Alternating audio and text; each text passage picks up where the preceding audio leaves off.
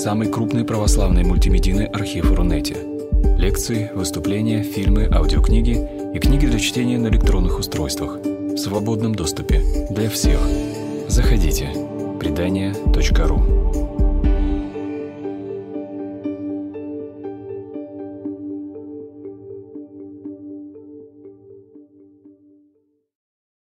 Дорогие слушатели, мы с вами сегодня встречаемся, потому что 28, э, 28 ноября будет 140 лет Александру Блоку, и э, наша лекция посвящена этому великому русскому поэту. Лекция устроена порталом предания.ру. А меня зовут э, Марина Винхайлова. Я работаю в Русской христианской гуманитарной академии и на радио Санкт-Петербургской метрополии Град Петров. И по профессии я филолог и философ. И вот сегодня мы с вами поговорим о блоке, потому что жизнь Блока, его судьба, его, его стихи – это очень важная часть русской культуры. Вот сейчас прошло уже сто лет, в будущем году исполнится сто лет после смерти Блока. И, возможно, мы немножечко забыли о том, кем он был для России начала XX века. Может быть, на первый план выступили какие-то другие поэты. Может быть, сейчас из э, современников Блока, из младших его современников, мы много больше читаем э, Цветаеву, Пастернака, э, Мандельштама, Ахматову. Но для людей, которые жили сто лет назад, не было сомнений в том, что первым поэтом России является Блок так же как для людей, которые жили 200 лет назад, не было сомнений в том, что первым поэтом России является Пушкин. Блок был такой Пушкин своего времени. Так же, как Пушкин э, был центром, такой строевой осью э, золотого века русской культуры, вот таким же центром и краеугольным камнем Серебряного века был Александр Блок каждое из событий его жизни, каждое его выступление, каждая его новая книга вызывали невероятный интерес. Блока почти обожествляли. И точно так же его ярко ненавидели многие после того, как он сказал свои знаменитые слова «Слушайте музыку революции», и после того, как он написал свою поэму «12». Вот Блок такая странная фигура, э, вызывающая у людей очень сильные чувства. И очень сильные чувства, скажу вам, Блок вызывал у нас, у моего поколения, у людей, которые родились э, там в 60-е годы, потому что э, когда я была студенткой, когда я была школьницей, Серебряный век был полузапретным. Нельзя сказать, что прям вот мы уж совсем ничего не знали. Нет, конечно, что-то знали. Как-то издавали и Ахматову, и Пастернака, и Брюсова, и, не знаю, там, Вячеслава Иванова. Но, тем не менее, таким самым признанным из поэтов Серебряного века был Александр Блок. И через него мы входили вот в эту удивительную и странную эпоху в это время, когда Россия стояла на рубеже веков, и когда Россия входила в полосу великих испытаний, революций, войн. И Блок все это предчувствовал, и он обо всем об этом рассказал. И для нашего поколения Блок с его мистикой зорь, с его вниманием к небу, с его очень напряженным интересом ко Христу, личными отношениями со Христом, хотя и непростыми отношениями. Его никак нельзя назвать там, православным поэтом, например. Да? Но вот для нашего поколения Блок это было такое окно в небо, если хотите, потому что на фоне процветающего э, такого позитивизма заниматься блоком это был ключ. Ну, например, я занималась блоком в университете, и поэтому для того, чтобы попасть в спецхран э, Государственной публичной библиотеки имени Салтыкова-Щедрина, вот той библиотеки, которая сейчас называется Российская национальная библиотека. Но мне просто нужно было взять справку в деканате, что я э, пишу курсовую работу вот на такую тему. И я могла читать любые книжки из начала 20 века. Это, конечно, был большой бонус. И прекрасные лекции о блоке читались. И в то время в 80-м году, когда праздновалось столетие э, Александра Блока, то есть 40 лет назад, открылся музей Блока в Петербурге, э, который на многие годы стал центром духовной жизни. Вот в, самые глухие такие советские, позднебрежневские, какие-то андроповские, э, черненковские года в музее Блока происходила масса интересного. Например, там читались лекции по русской религиозной философии. Например, там можно было э, попасть на вечер поэзии. Например, э, там говорилось о Бердяеве, Булгакове, э, каких-то удивительных поэтов. Даже Гумилева расстрелянного там вспоминали на вполне легальных основаниях. И, конечно, музей Блока – это было такое удивительное место, где многое невозможное в э, поздней советской культуре оказывалось вполне себе возможным.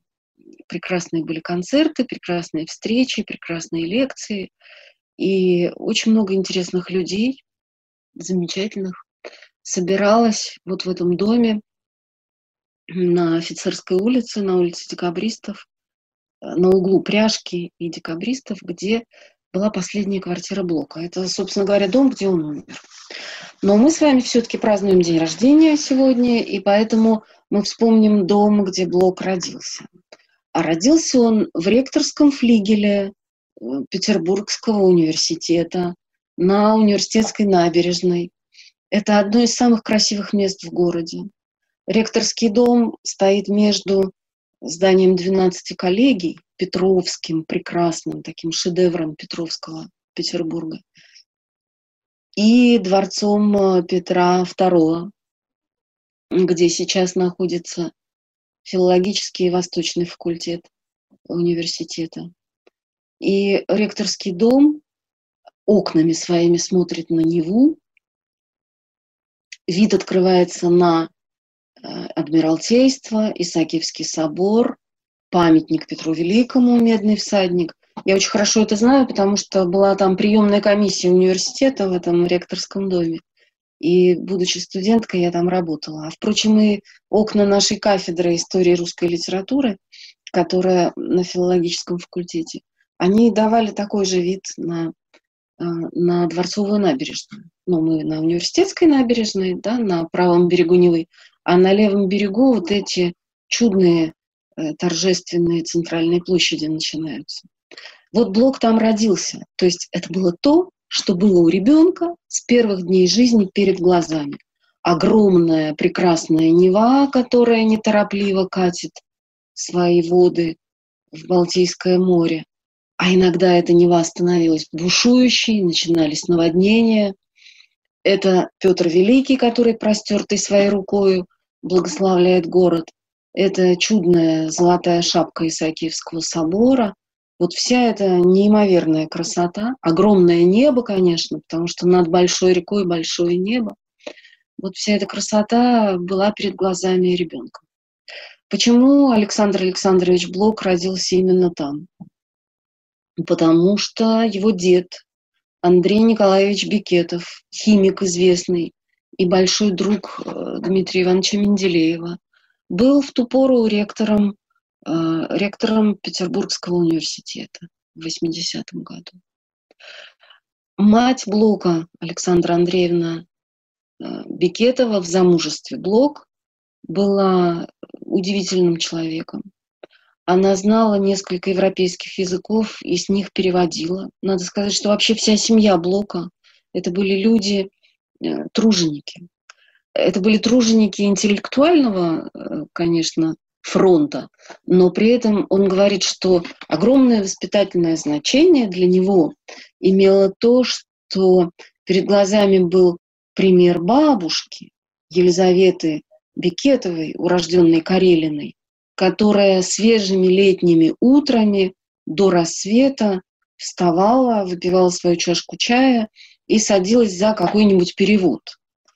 Э, она это делала не для денег, ей не нужно было работать. У нее был муж ректор университета, и он получал хорошее жалование. Но она это делала потому, что с детства, как э, человек, э, возросший внутри русской дворянской интеллигенции, она понимала, что нельзя не работать, что смысл человеческой жизни заключается в том числе и в труде. И точно так же были воспитаны и Александра Андреевна, и ее сестры. Они переводили, они очень много читали, занимались все время какой-то литературной и культурной работой. И вот Блок вырос под огромным влиянием матери и материнской семьи. Отца он почти не знал. Историю своих отношений с отцом он рассказывает в поэме «Возмездие». Если кому-то интересно, то можно эту поэму прочесть, перечитать. Отец Блока, Александр Львович Блок, был молодым, блестящим профессором, юристом. Он познакомился с юной Александрой Бекетовой, она его полюбила, и родители ее благословили этот брак. А потом оказалось, что муж – это человек сложного и, и странного характера. Вот в «Возмездии» Блок сравнивает э, своего отца и с Байроном, и с демоном Лермонтовским. То есть было в нем нечто судорожное, мрачное, и Александра Андреевна этого не выдержала. И брак этот довольно быстро распался. То есть Блок был младенцем, когда его родители расстались навсегда. Потом его мать вышла замуж за очень милого человека, военного, офицера, благородного и очень обыкновенного. И жила с ним счастливо. Но, но история вот этих отношений с отцом и, и вот этого э, трагического брака, она, кстати, очень похожа на биографию Байрона, Лермонтова. Вообще мне иногда кажется, что э, ранняя травма иногда это не значит, что мы должны все развестись и нанести травмы своим детям. Вовсе нет, не об этом. Но иногда бывает так, что ранняя травма психологическая запускает какие-то мощнейшие творческие процессы в человеке. Так было, во всяком случае, с Лермонтовым, с Байроном, и так было с Александром Блоком. И вот он оказывается в семье деда, потому что после разрыва с мужем Александра Андреевна возвращается в родительский дом. Эм, детство Блока было счастливым. Как он сам говорит, он был заботой женщин, нежной, от грубой жизни огражден. Первым несчастьем в его жизни стало, э, стал поход в школу. 1 сентября очередного года. Он об этом вспоминает как о, не знаю, входе в клетку с дикими зверями, вот, не, не больше, не меньше. Потому что его окружала страшная пошлость, во-первых, а он пошлости не терпел. Потому что семья его была все-таки особенная семья. Это были люди высокой культуры.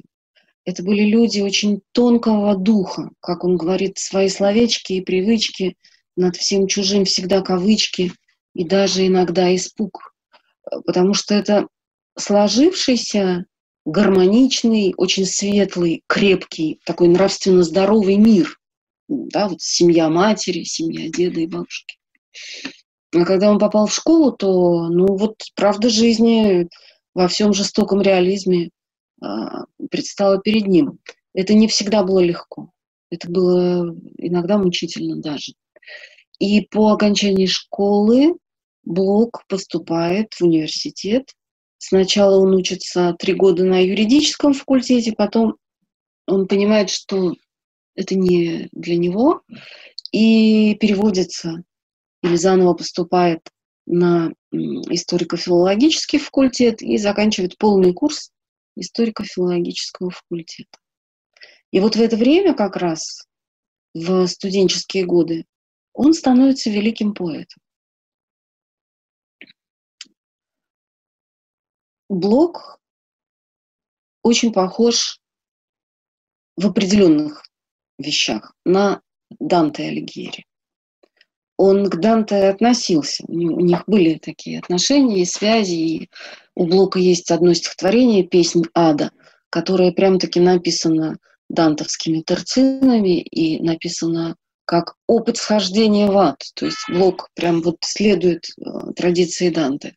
Но помимо этого у него было много с Данте таких пересечений. Да? И вот одно из них заключается в том, что Блок, так же как и Данте, всю жизнь был влюблен в единственную женщину, что, впрочем, не мешало ему влюбляться и в других женщин, но совершенно другим образом. И эту женщину звали Любовь Дмитриевна Блок.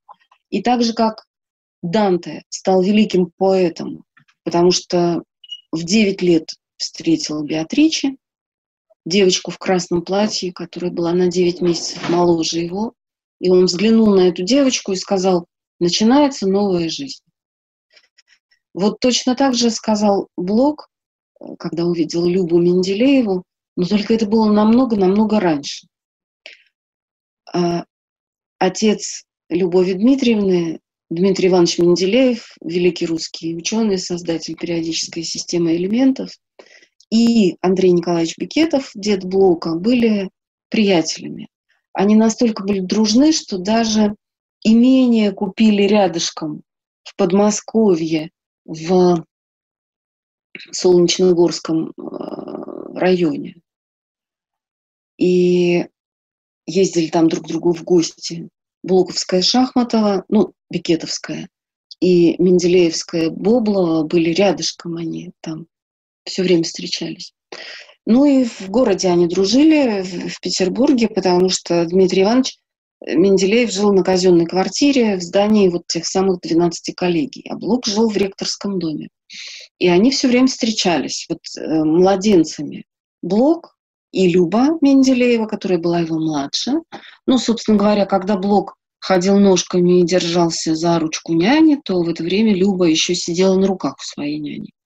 И семейное предание сохранило такую чудную историю об одной из встреч э, Блока с Любовью Дмитриевной. История такая, что блоковская нянька дала ему цветочек вербены. И сказала, подари цветочек Любочке. И маленький Саша, Сашура, как его звали в семье, подарил Любочке цветочек. А Любочка взяла этот цветочек и съела. В этой истории есть очень много символического и такого знакового, потому что действительно, насколько Блок был неотмирным таким духовным человеком, настолько Любовь Дмитриевна была земная женщина, телесно воплощенная, очень э, любящая жизнь во всех ее проявлениях, очень чуткая к жизни, невероятно талантливая. Она была очень талантливым человеком. И я думаю, что то, что она была женой величайшего поэта России – это сыграло довольно жестокую роль в ее собственной судьбе, потому что ее таланты э, искусствоведческие, актерские, художественные не получили своего развития. И на нее не смотрели как на самостоятельного человека. Она была прекрасная дама, она была жена Блока и, и дева радужных ворот. А ей хотелось быть самой собой. Вот в этом есть такая глубокая драма. Э, надо сказать, что о Любови Дмитриевне многие говорили жестоко. Ну, в частности, Анна Ахматова, ну, Ахматова вообще умела быть недоброй. Вообще-то она была, конечно, очень благородным и добрым человеком, и в серьезных жизненных обстоятельствах могла оказывать великолепную поддержку и какую-то очень крепкую помощь.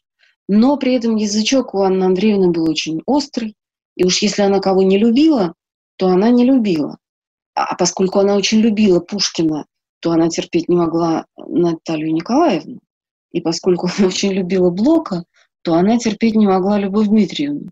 И вот Анна Ахматова говорила, что Любовь Дмитриевна была похожа на бегемота, вставшего на задние лапы. Я так не думаю, если честно, я не думаю, что это так. Но она действительно была такая женщина, склонная к полноте, румяная, такая, ну, широковатая немножко. Вот. И Ахматова еще очень как-то недобро вспоминает про ее заплывшие жиром глазки. Ну, у Любови Дмитриевны были действительно небольшие глаза. Но не у всех же должны быть большие глаза и такая чехоточная худоба, да, как у юной Ахматовой. А Любовь Дмитриевна была розовая, с такой огромной рыжей косой. У нее были прекрасные волосы. Глаза у нее были небольшие, но в этих серых глазах не только Блок, но и Андрей Белый, и Сергей Соловьев, и еще тьма тьмущая разных неглупых людей. В этих глазах видели действительно сияние вечной жизни. Поэтому я бы не стала так вот прямо увлекаться этими теориями про бегемота и заплывшие жиром глазки. Все не так. Любовь Дмитриевна была очень красивая и очень удивительная. Нам это сейчас трудно понять, потому что, ну, опять же, есть люди, которые очень фотогеничны и вообще очень как-то художественно, э, художественно их много воспроизводят. Той же самой Анне Андреевне Ахматовой повезло, потому что она была невероятно хороша в объективе, и лучшие художники ее там писали, лепили и все такое прочее. Но у Любови Дмитриевны была другая красота. Это была красота живая, которую очень трудно было передать в изобразительных искусствах, но зато она передана была в поэзии. И, собственно говоря, всю жизнь Блок строит свой роман с Любовью Дмитриевной. И и она его не оставляет до конца. При всех сложностях их отношений, при всем трагизме иногда этих отношений. Последнее, что сказал Блок, э, он открыл глаза перед смертью и, как говорит Любовь Дмитриевна, на нашем языке спросил у меня, почему я вся в слезах. То есть у них был свой язык, ну, как в любой хорошей семье, да, у них были свои вот эти самые словечки и привычки. Так вот, Блок влюбляется в Любовь Дмитриевну. Этому очень способствует, ну, то есть они с детства как-то знакомы, постоянно встречаются, но потом вот эта детская такая э, симпатия перерастает в э, влюбленность, очень глубокую и страстную. Этому немало способствует то, что очередным летом в имении, там в Подмосковье, устраивается домашний спектакль, и в этом домашнем спектакле Любовь Дмитриевна играет Офелию, а Блок играет Гамлета. Ну и тут, как вы понимаете, уже нельзя было не влюбиться. Так вот, э, стихи о прекрасной даме, стихи, которые находятся в центре э, первого тома лирики, посвящены, конечно, Любовь Дмитриевне, это раз, а два, они посвящены они посвящены душе мира, Деве Радужных Ворот, Софии Премудрости Божьей, которая есть женственная ипостась Христа, или, или вот той самой с лазурными очами, о которой писали Владимир Соловьев и Вячеслав Иванов, и все, собственно говоря, русские символисты. И вот здесь мы приходим к одному очень важному такому свойству творчества Блока. А Блок — это самый великий из русских символистов. Вот придется сказать два слова о том, что такое символизм, вообще что это за великое такое направление в искусстве, в поэзии прежде всего.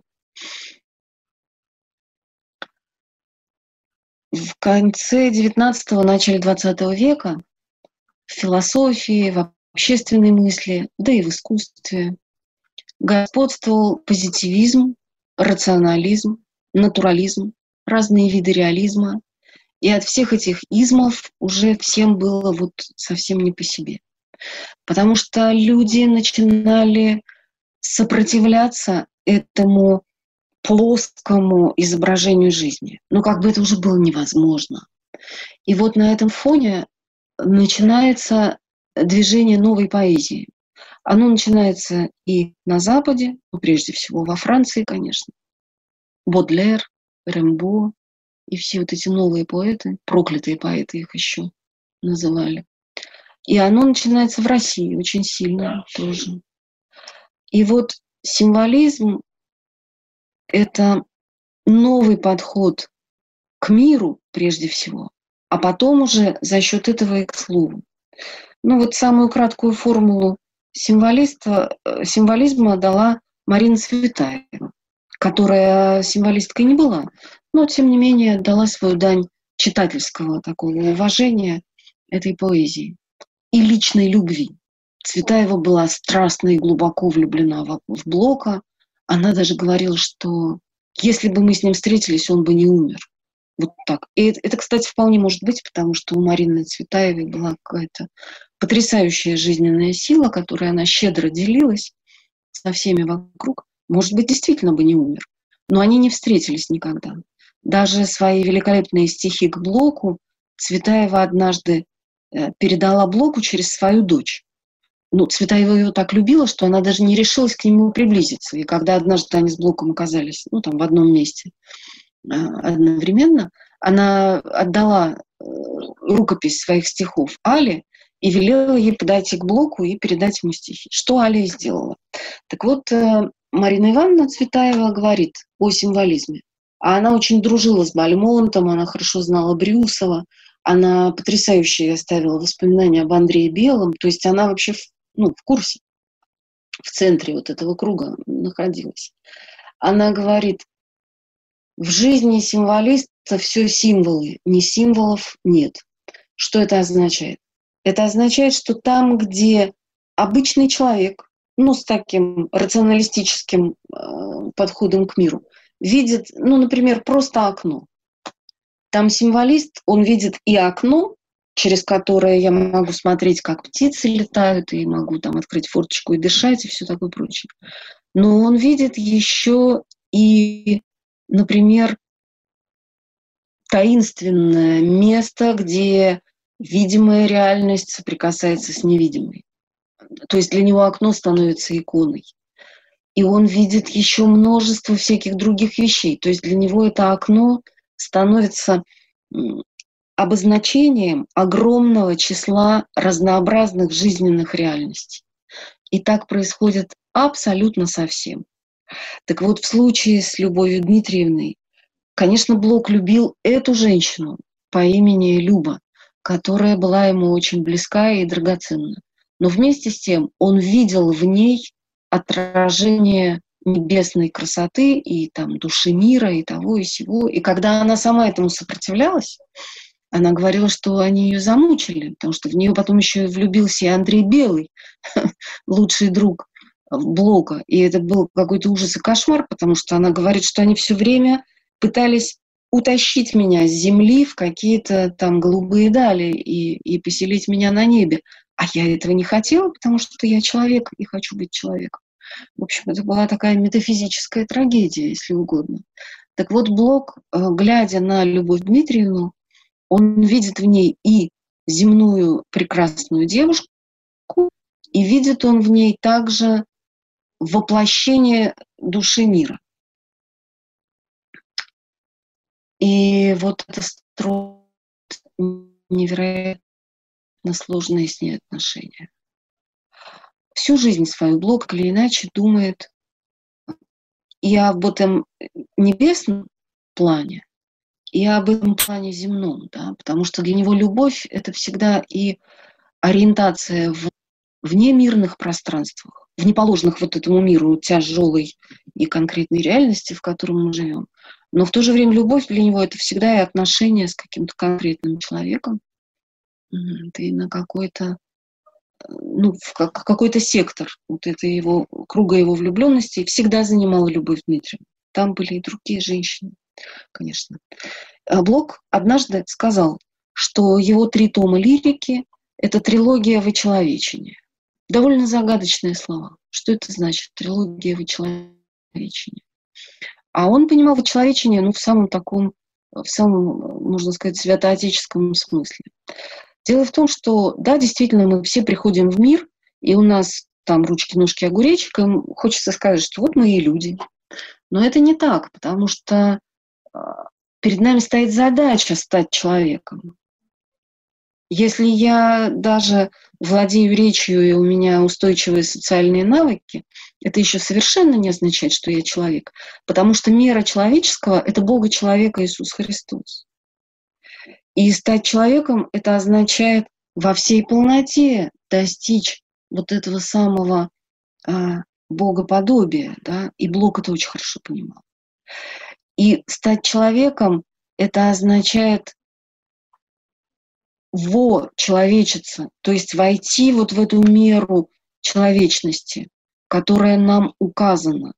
А это долгий путь. Для этого требуется вся жизнь и не все мы, может быть, успеваем. То есть точно мы не, никто из нас не успевает, только по благодати Божьей, в конце концов, мы можем э, быть приняты в качестве людей в царство, да, потому что никто из нас не стал вполне человеком за свою жизнь. И вот Блок поэзию понимает как этот самый труд в очеловечении. Для него писать стихи — это означает прежде всего слушать. Во-первых, слушать. Слушать Вселенную. Слушать и социальный мир, и собственное сердце. И вот эти таинственные волны музыкального напора, которые прокатываются в глубинах бытия. Видеть и небеса, и преисподнюю, и мир людей. И вот это свое слушание и видение вкладывать в стихи, воплощать в стихах. Я очень долго говорю, и нам, наверное, пора уже почитать стихи. Давайте. Возьмем, наверное, для начала, ну, то есть мы с вами пойдем по хронологии. Вот мы успеем за время нашей встречи прочесть несколько стихотворений Блока, и я надеюсь, что э, эти стихотворения позволят нам как-то заглянуть в его мир замечательный. Скажу вам, что вот я когда готовилась к нашей встрече, я стала перечитывать Блока. И это какой-то ужас, потому что, ну, там столько хороших стихов. Их так много. Там есть и плохие стихи. Я помню, что однажды Аскольд Борисович Муратов, царство ему небесное, замечательный преподаватель наш, университетский, он однажды, ну, я ему что-то такое сказала, что у Некрасова очень много плохих стихов. А он мне говорит, да и у Блока вашего любимого много плохих стихов. И я очень нагло, потому что юности свойственно э, безапелляционность и глупость, сказала, нет, у Блока плохих стихов нет. И сейчас я вспоминаю этот разговор со Скольдом Борисовичем и понимаю, что есть, у Блока есть плохие стихи. Но дело не в этом, а дело в том, что, во-первых, у него полным-полно шедевров, просто каких-то величайших достижений – русской лирической поэзии. А во-вторых, тут еще вот в чем дело. Он складывает свои стихи в такие, в такие циклы. А циклы слагаются в книги. Три тома лирики, три книги. И, наконец, вот эти три тома лирики, будучи дополненными прозой Блока, а он писал прекрасную прозу, не художественную, а э, такую теоретическую. Он писал очень много статей о самых разных вещах, об искусстве, о жизни, о философии, о призвании человека, о социальном устройстве, о чем угодно. И вот эти его статьи, взятые вместе с его удивительными стихами, а также с поэмами и театром, вот э, театр Блоковский совершенно потрясающий, удивительный. То есть как раз это очень высоко художественно. А, вот. Все эти вещи, взятые вместе, они образуют какое-то удивительное единство. Вот Блок — это человек, который мыслил сразу такими структурными, огромными целостностями. Кстати, в этом он тоже похож на Данте. Да? Пушкин сказал когда-то про божественную комедию, что даже если бы это было плохо написано, то по одному величию замысла это было бы уже одно из лучших произведений мировой литературы. Так вот, у Блока э, могут быть плохие стихи, потому что вся его э, поэзия и все его творчество, взятое в целом, содержит какое-то невероятно важное сообщение. Сообщение о вычеловечении, о том, как человеку стать человеком. Понимаете? Ну вот, давайте все-таки мы почитаем, иначе я никогда в жизни не остановлюсь. Я хочу прочесть вам стих 1902 года, вот из этих самых стихов о прекрасной даме. Там в полусумраке собора в лампадном свете образа. Живая ночь заглянет скоро в твои бессонные глаза. В речах о мудрости небесной земные чуются струи. Там в сводах сумрак неизвестный, здесь холод каменной скамьи. Глубокий жар случайной встречи дохнул с церковной высоты на эти дремлющие свечи, на образа и на цветы, и вдохновительно молчанье, и скрыты помыслы твои, и смутно чуется познание, и дрожь голубки и змеи. Стихотворение написано 14 января 1902 года. Вот в это время еще Блок и Любовь Дмитриевна не женаты, они еще не обвенчались. Они обвенчаются 30 августа 1903 года в имении как раз. Ну, там, где они жили летом. В селе Тараканово, в Большой Церкви будет их венчание. И это очень красиво было, потому что это места их детства. И вообще Блок любил Подмосковье, вот эти огромные поля, озера, леса, которые там в этом Солнечногорском уезде были так прекрасны. Так вот, э, Блок и Любовь Дмитриевна еще не женаты, но они очень часто встречаются. Любовь Дмитриевна в это время учится на курсах, Блок – студент университета. Они очень много гуляют, они встречаются и просто вот часами ходят по городу. Их роман – это был такой роман э, путешествий по Петербургу. Так вот, э, они очень часто заходили в соборы и в Исаакиевский, и в Казанский, и в другие соборы, в Никольский, там, в Петропавловский, во все. И они очень часто там сидели в тишине, даже не разговаривали. Иногда, может быть, шепотом говорили. А иногда просто они сидели рядом на какой-нибудь скамеечке. Ну, представляете себе, вот Исаакиевский собор или Казанский, да, вот это огромное пространство, которое прям тебя обнимает. И эта тишина насыщена присутствием божественным присутствием, присутствием Божьей Матери. И вот они там долго-долго сидят. Так вот, это стихотворение там в полусумраке собора, кому оно обращено? Есть, здесь есть некое «ты», да? «Живая ночь заглянет скоро в твои бессонные глаза». Или другое там э, «скрыты помыслы твои» и вдохновительно молчание, и скрыты помыслы твои. То есть имеется в виду некое «ты». Вот кто это «ты»? Ну, во-первых, это, конечно, сама Любовь Дмитриевна, с которой он проводит в это время э, многие часы, каждый, почти каждый день, да, в которую он влюблен так сложно и, и пока еще безнадежно, он даже не уверен, достоин ли он вообще того, чтобы она взор свой на него обратила. Да? А во-вторых, вот это самое «ты» — это Пресвятая Богородица я так думаю. Потому что вот он полусумрак храма, вот лампада, вот образ. И что это за глаза бессонные? А это глаза, которые смотрят на нас с иконы Богородичной. Живая ночь, то есть вот эта самая ночь моего сердца, еще не пробужденного человеческого сердца, заглянет скоро в твои бессонные глаза, в молитвах не усыпающей Богородицы. Да? И вот самые прекрасные строчки в этом стихотворении, оно все прекрасное, оно очень таинственное, оно очень такое чудное. Глубокий жар случайной встречи дохнул с церковной высоты на эти дремлющие свечи, на образа и на цветы.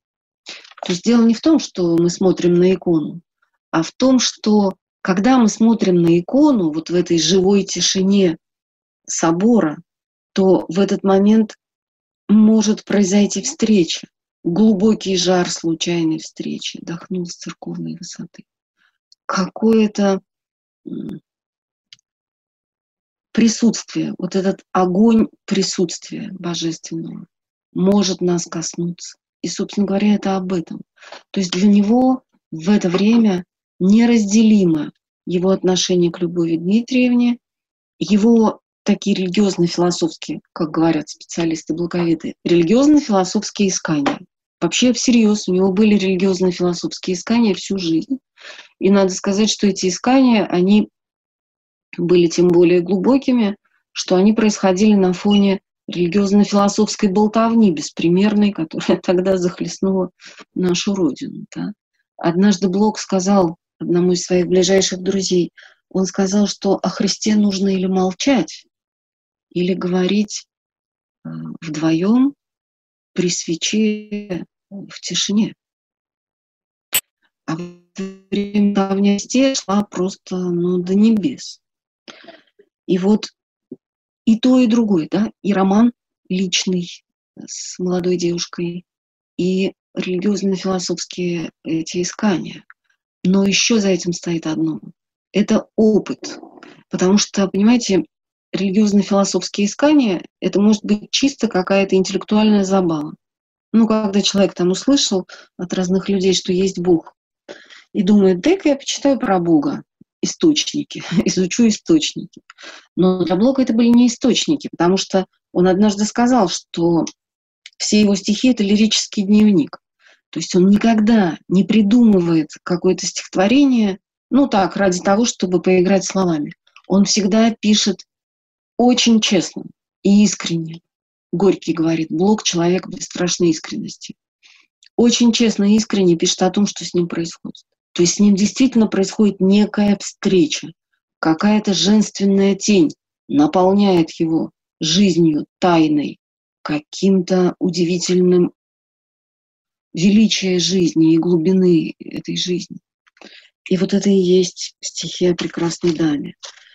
Он потом скажет, что мы были озарены, золотой луч пронзил нас, мы находились в лазуре, у Белого, у друга Блока, одна из книжек называется «Золото в лазуре». Вот они увидели это золотое сияние в лазуре небес. То есть без всякого сомнения их коснулось божественное. Что было дальше? Дальше, как он напишет позже в своей статье о современном состоянии русского символизма, а дальше он говорит, что золотой луч померк, и лазурь стала вытесняться клубящимися лиловыми мирами. Наступили сумерки. И вот эти сумерки, они наступают уже, собственно говоря, к концу первого тома лирики, но они прям расцветают во втором. Я вам прочту один стишок, который меня тоже вот всегда поражает. У Блока была такая знакомая Татьяна Николаевна Гиппиус, сестра Зинаиды Николаевны супруги Мережковского и тоже очень важного человека в жизни Блока. Так вот, Татьяна Николаевна, она рисовала такие удивительные картинки, где были какие-то, ну, зверьки, не зверьки, а какие-то таинственные такие существа. И вот э, Блок пишет стих под названием «Твари весенние». Этот стих навеян альбомом, детским альбомом Татьяны Николаевны Гиппиус.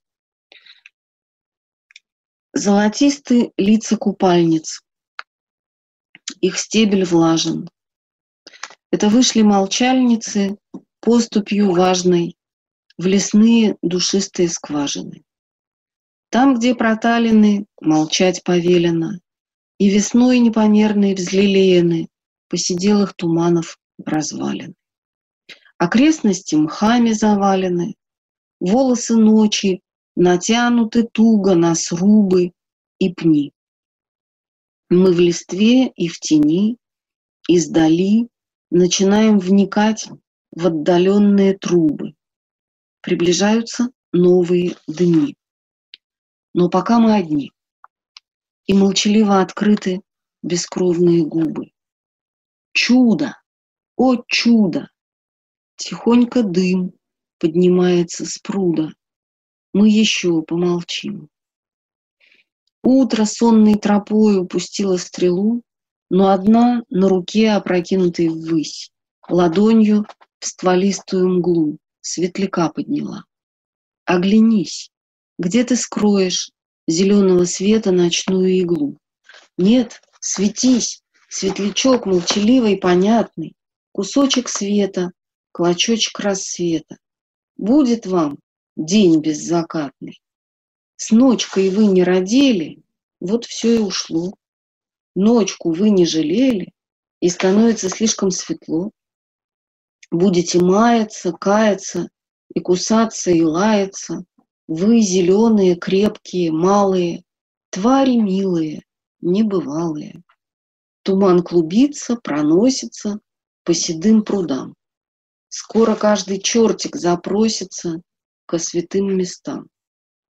Это стихотворение 19 февраля 1905 года. Вот интересно, что пятый год – это же первая русская революция. А у Блока в его лирике нарастают образы болота. Болото становится таким одним из центральных в этом стихотворении. Действительно есть нечто детское. Так вы чувствовали, уловили эти детские интонации. Но в то же есть такой тихий застой, тихая такая, тихая природная жизнь. Какие-то вот почти пузыри земли барахтаются, да, вот эти твари. Зеленые, крепкие, малые, милые, небывалые. Кто это такие? И вдруг приближаются новые дни, говорит он, приближаются новые дни. Что это все такое? Ну и, конечно, последние э, два стиха, они потрясающие. Да? Скоро каждый чертик запросится к святым местам. Это вообще что это, о чем? Дело в том, что вот в первый период стихов о прекрасной даме у Блока и у других его соратников, у Андрея Белого, у Сергея Соловьева, у них было такое чувство, что вот сейчас все начнется. Вот сейчас просто она придет, у Блока даже есть такая поэма «Ее прибытие», когда вот она придет, душа мира, Дева радужных ворот, и просто жизнь переменится. Ну, это будет просто второе пришествие Христа, только символически увиденное так, с такой другой женственной стороны. Все, вот конец света. И новое небо, и новая земля наступит. А годы идут, и ничего такого не происходит – и тогда становится понятно, что невозможно смотреть только в небо, а нужно еще оглянуться по сторонам. И вот когда этот молодой поэт оглядывается по сторонам, он думает, что ой, елы-палы, что происходит-то? Сколько вокруг, во-первых, всякого народу, цикл «Город» появляется у Блока да, во втором томе лирики. Сколько людей разных, жалких, порочных, и все-таки бесконечно драгоценных, потому что это люди, это люди. Раньше он этого не видел. Он только вот смотрел в полусумраке собора э, на все эти чудесные чудеса. А сейчас он видит улица, улица вокруг него. И кроме того, он видит, что мир полон разнообразнейших энергий, с которыми нужно как-то обойтись. Им не надо поддаваться но нужно отдать себе отчет в том, что они есть, потому что иначе не будет э, целостной картины мира. И вот он вглядывается в эту русскую жизнь, которую он видит во многом как болото, да, и видит вот этих маленьких болотных тварюшек, которые э, слишком похожи на нас, на людей, э, какой-то своей вот этой малостью, жалкостью, и в то же время вот они есть, куда ты их денешь, они уже есть. И он очень верит в то, что вот эта такая немножко болотная, странноватая реальность, она все-таки может быть преображена она может сделаться другой. И скоро, действительно, скоро каждый чертик запросится к святым местам. Такая странность. Ну вот, а, в 1900... Так, успею, не успею? Ну ладно, успеем. В 1907 году происходит очень важная для Блока встреча, даже в конце шестого года, с э, такой удивительной женщиной Натальей Николаевной Волоховой – она была актрисой, красавицей, и он в нее влюбился глубоко и страстно. И посвятил ей много чего разного, но в частности посвятил ей э, цикл стихов под названием «Снежная маска». И вот исследователи творчества Блока, умные люди, такие как там Зара Григорьевна Минц, например, да, они говорят, что пик дионисийского такого восторга и разрушительной энергии в творчестве Блока — это именно вот этот цикл «Снежная маска», что ничего более стихийного он не написал. И вот тут, конечно, надо вспомнить еще, ну, Блок читал Ницше и был таким внимательным читателем. Вот у Ницше есть эта замечательная теория про э, происхождение трагедии из духа музыки. И он говорит, Ницше, о том, что есть два начала в античной культуре. Это Аполлон, порядок, мера, строй. И, конечно, первый том Блока, когда вот он созерцает эту дивную гармонию сфер да, в лице прекрасной дамы. Это все-таки такая аполлиническая штука. А вот второе начало античной культуры по Ницше – это Дионис, это стихия, это опьянение миром, жизнью, это такая безудержность, это вихрь, да, это безмерность. Если Аполлон — это мера и строй, то э, Дионис — это хаос и безмерность абсолютная. Так вот, э, второй том — это, конечно, погружение в стихию, крещение огнем и мраком, как скажет Блок однажды в своем месте. И вот я вам прочитаю один маленький стих из э, «Снежной маски». Ну, чтобы было понятно, опять же, что происходит. У нас, к сожалению, бесснежная зима была в прошлом году. Не знаю, какая будет в этом году. Но если нам Бог даст в Петербурге снег, то тогда вот выйдите, выйдите на улицы, да даже и не в Петербурге, выйдите на улицу в метель и вспомните вот эту самую снежную маску вот в те мгновения, да, когда в юго э, соединяет небо и землю и в то же время смывает, стирает контуры всех вещей. Вспомните вот эти стихи. Тревога называется стишок из цикла «Снежная маска». Сердце, слышишь? Легкий шаг за собой. Сердце, видишь? Кто-то подал знак, тайный знак рукой. Ты ли, в юге плыли, лунный серп застыл.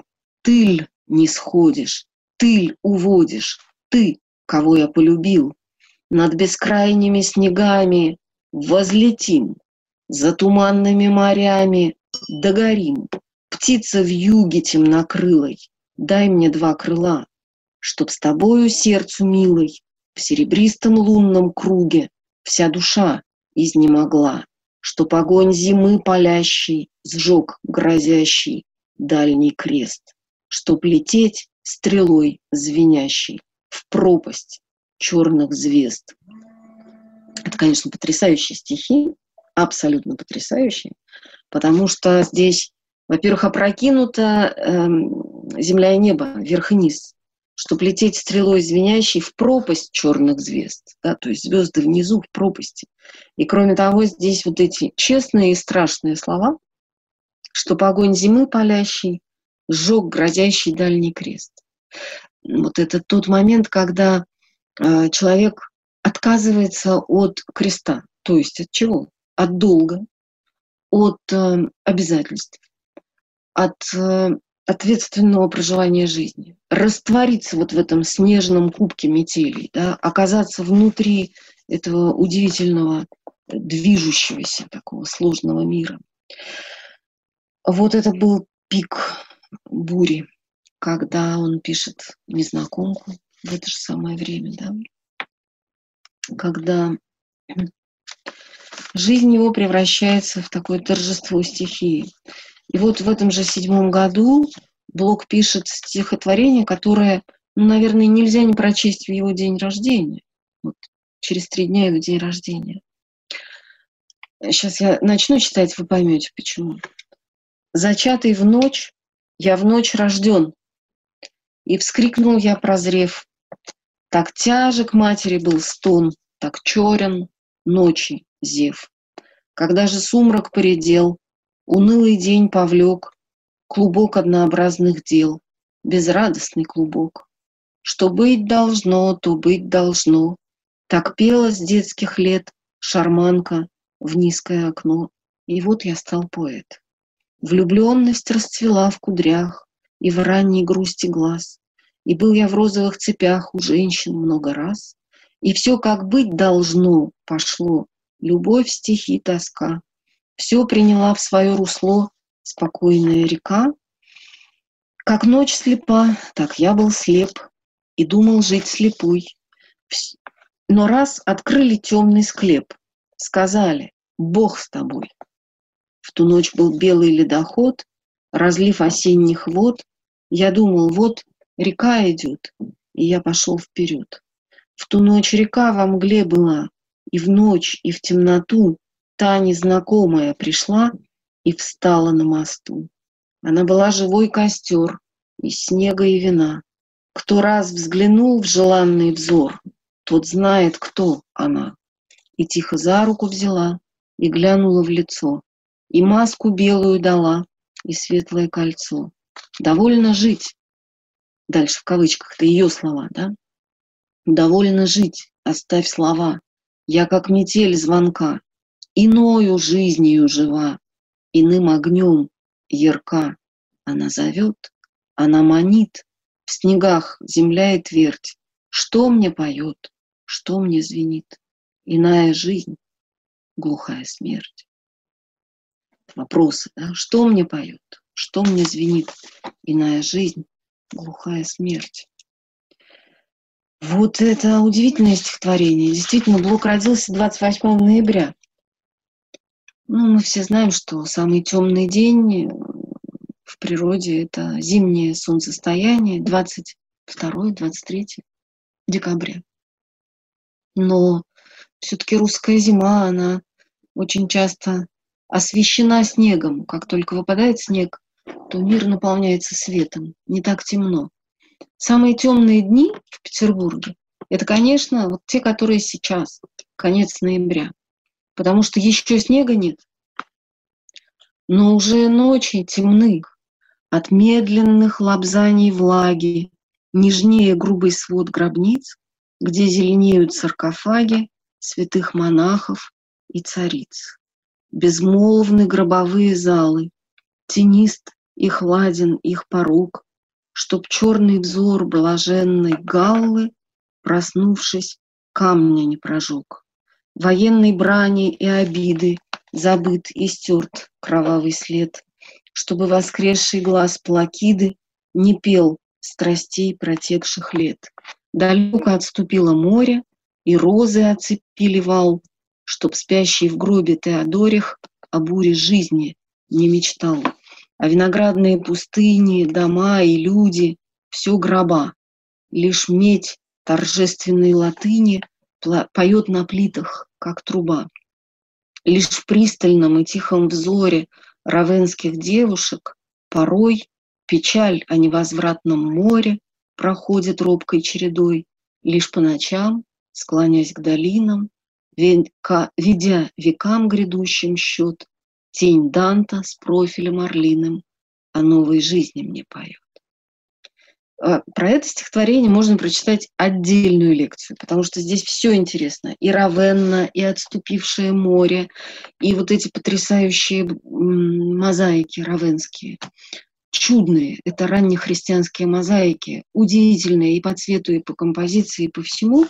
И одна из э, самых красивых мозаик, в Равенне их много, в нескольких разных храмах, в мавзолее Галлы Плачидии, которая была сложным образом связана с, и с римской императорской семьей, и с этими владыками и властителями варварскими, но у нас на это сейчас нет абсолютно никакого времени.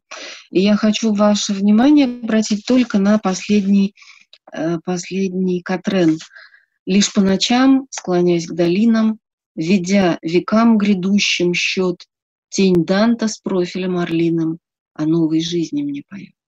Вот она та самая новая жизнь, о которой мы говорили в начале лекции, да, вот эта самая любовь, которая освещает жизнь. И, смотрите, Данте, он жил когда? В 1321 году умер. Но он ведет векам грядущим счет. Не прошлым, а будущим, будущим векам. И вот совсем уже завершая нашу сегодняшнюю с вами встречу, я вам прочту стихотворение, из которого взято название нашей лекции о том, что мир – жилище Бога, о холоде и об огне. Мы с вами говорили сегодня в начале вот об этих сложных отношениях Блока с отцом, вернее, вот об этом мучительном отсутствии отношений, да, сказать бы так.